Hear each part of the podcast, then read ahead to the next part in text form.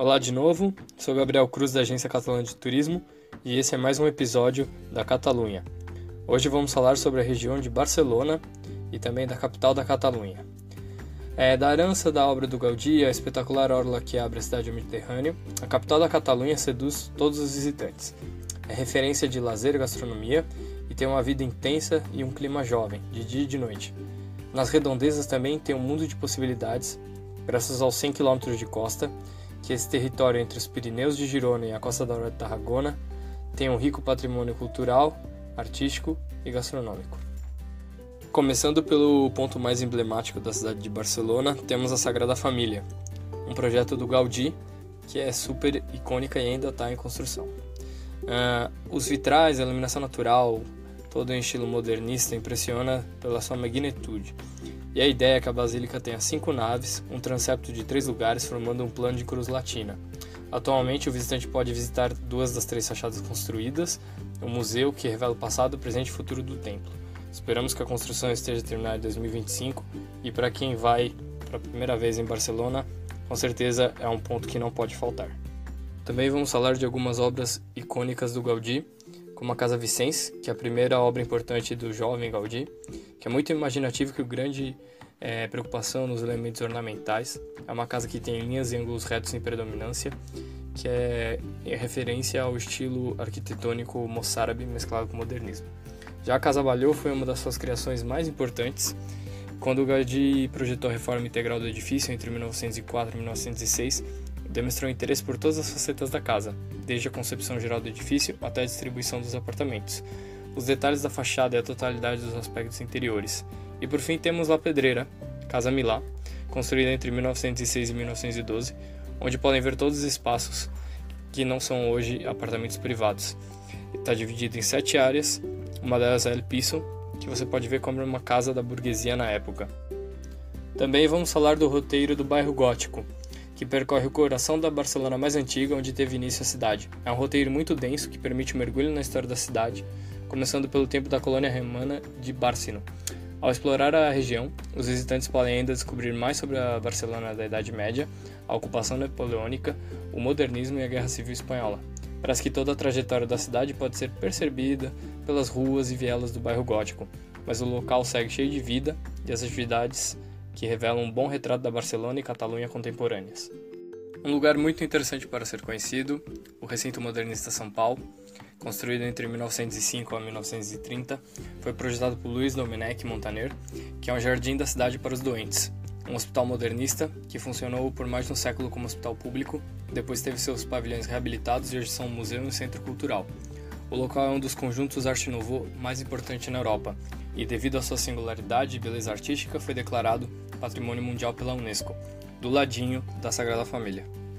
Também precisamos falar de Montjuic, utilizada desde a antiguidade como posto de vigilância militar. A montanha é a única elevação importante de Barcelona além do Tibidabo.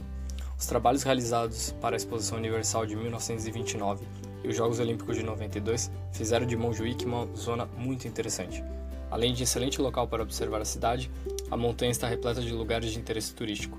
Alguns dos destaques são como a Fonte Mágica ao pé da montanha, o Castelo de Montjuic, o Anel Olímpico, o Museu Nacional de Arte da Catalunha, a Fundação João Miró, além do Jardim Botânico. Para a família geral e quem gosta de cultura, recomendo muito o Poble Espanhol, que é um grande museu ao ar livre com reproduções em escala real, de 115 construções, ruas e praças, como se fosse um vilarejo de verdade, em formato de pequenas amostras de diferentes lugares da Espanha, a ideia foi do arquiteto modernista José Puig e Cadafalch.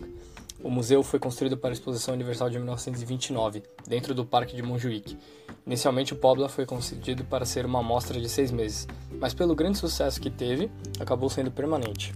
Falando da outra montanha de Barcelona, temos o Parque de Atrações Tibidabo, o parque de diversões da cidade. Com mais de um século de história, o parque pertence à Prefeitura de Barcelona, que disponibiliza uma visita virtual para quem quer saber um pouco mais antes de visitar. Visível desde muitos pontos de Barcelona, o parque também oferece uma espetacular vista panorâmica dela. Todo brasileiro é fanático de futebol e é uma parada imprescindível ir ao Camp Nou, que é o estádio do, do FC Barcelona, além de uma das atrações turísticas mais visitadas da nossa cidade. Já o Camp Nou Experience é o nome que recebe a visita às instalações do Camp Nou que é composta por três partes: o Museu do Barça, onde o visitante vê a coleção de troféus do clube, objetos dos jogadores importantes da história do Barça, e faz um tour pelo Camp Nou, onde se visita o vestiário, o gramado, arquibancadas, as cabines de imprensa e a zona multimídia, onde estão instaladas as mesas e os painéis interativos, além de grandes displays multimídia que permitem uma imersão total, como se participasse da equipe do Barcelona. Com certeza, quem vai para Barcelona precisa visitar as Ramblas, é em Porto Velho, e no final dela encontrar o Aquário de Barcelona, que é o mais importante do mundo em temas mediterrâneos. Lá o visitante pode encontrar mais de 11 mil animais de 450 espécies diferentes. Os tubarões são os protagonistas, e para as crianças há atividades educacionais. Também falando de Las Ramblas, você precisa passar pela Laboqueria, que é o mercado mais emblemático de Barcelona. Nele há barracas habituais de qualquer mercado, mas não tão usuais também, como fitoterapia, dietética, frutas exóticas e os bares para provar as tapas típicas do lugar. Além disso, sua estrutura de ferro é uma boa representação da arquitetura modernista da época, com uso de materiais considerados menos nobres. Barcelona, como capital também de compras, é muito interessante e tem lojas com todos os estilos inimagináveis. A Barcelona Shopping Line é uma rede formada por 5 km das ruas mais emblemáticas e comerciais da cidade, entre as quais se destacam o Passeio de Gracia, a Avenida Diagonal e a Rambla. A cidade também oferece roteiros temáticos para desfrutar das lojas clássicas e modernas, simples, luxuosas, com produtos como moda, vinhos, iguarias, mercados, perfumarias, óticas, joalheria, brinquedos, artesanato, acessórios para casa, entre outros. Para quem for ficar mais dias na Catalunha e depois de Barcelona, recomendo que conheçam a região que a rodeia. Isso é falar de Montserrat, que é um grande maciço rochoso que está a 50 km da cidade. Nele está um monastério, o Parque Natural da Montanha de Montserrat, e para chegar no mosteiro é possível utilizar um trem cremalheira ou um teleférico, meios de transporte que garantem um charme especial devido às suas belas vistas. Monserrate é um ponto de referência muito importante para nós, porque é a montanha sagrada, onde fica a santa padroeira, a Moreneta. A Catalunha é uma terra de vinhos e El Penedès é o seu centro enoturístico por excelência. A excursão Vino e Cava permite que o turista conheça três das vinícolas mais importantes da região e prove seus vinhos. Elas são Bodega Torres, em Vila Franca del Penedès, Jean Leon, em Torre Lavit, e Bodegas Freixenet, em San Saturni da Noia. E recomendamos também provar o cava, o famoso vinho espumante catalão, nas cavas Codornil. Perto de Barcelona, também temos o balonismo, que é uma experiência única, principalmente nas regiões de Bages, Osona e Anoia. Diversas empresas oferecem o passeio e as paisagens são espetaculares. A visita pode ser no início da manhã ou no final da tarde, quando as condições atmosféricas são mais estáveis e a luz um espetáculo. Há muitas rotas de ciclismo que convidam o turista a sair da cidade grande e se perder nas estradas rurais da paisagem de Barcelona. Para quem quer percorrer os trajetos de uma forma mais conveniente, outra opção interessante são as bicicletas elétricas, muito comuns na região. Algumas das estradas mais belas, sem dúvida, estão no Lluçanès. Visitar de bicicleta o Mosteiro de Santa Maria de Lluçà, uma das joias do românico catalão, é altamente recomendado, assim como a igreja de São Vicente de Torellio, uma das poucas ermidas românicas com planta redonda da Catalunha. O Alto Penedès é outro território privilegiado a ser explorado sobre duas rodas, graças à possibilidade de conhecer muitas vinícolas.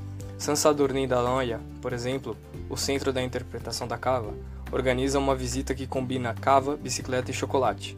E na Quinta Cá Artigas, no coração de Subrat, é possível fazer uma degustação das cavas de envelhecimento de fazenda, e participar em trabalhos agrícolas e percorrer vinhas. Outra coisa muito diferente para se fazer na região de Barcelona são os caminhos junto ao mar e aproveitar as suas praias. Uma das mais belas trilhas costeiras liga Calella a São Paulo del Mar. Com uma vista privilegiada, a rota conta com um centro de interpretação do farol, uma antiga casa de faroleiros convertida em um museu. O Delta del Llobregat também se destaca.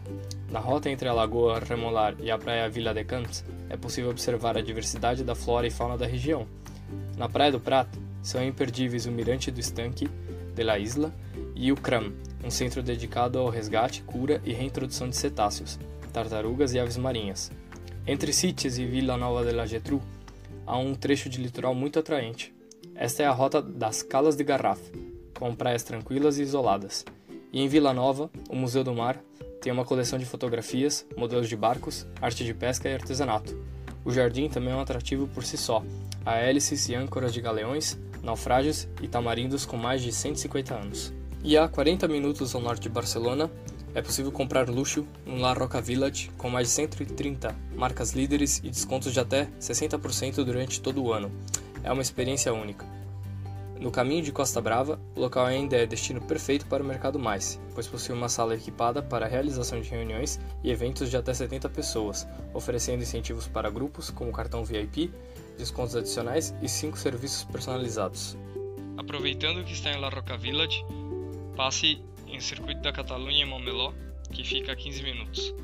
Lá é onde se realizam o Grande Prêmio da Espanha e o MotoGP, Lá você também pode alugar carros de luxo esportivos e sentir um pouco a sensação dessas grandes máquinas automobilísticas. Aqui terminamos então o nosso capítulo da Catalunha, da região de Barcelona. Espero que tenham gostado e continuem nos acompanhando, que falaremos ainda de várias regiões muito interessantes com certeza chamarão a atenção dos seus clientes.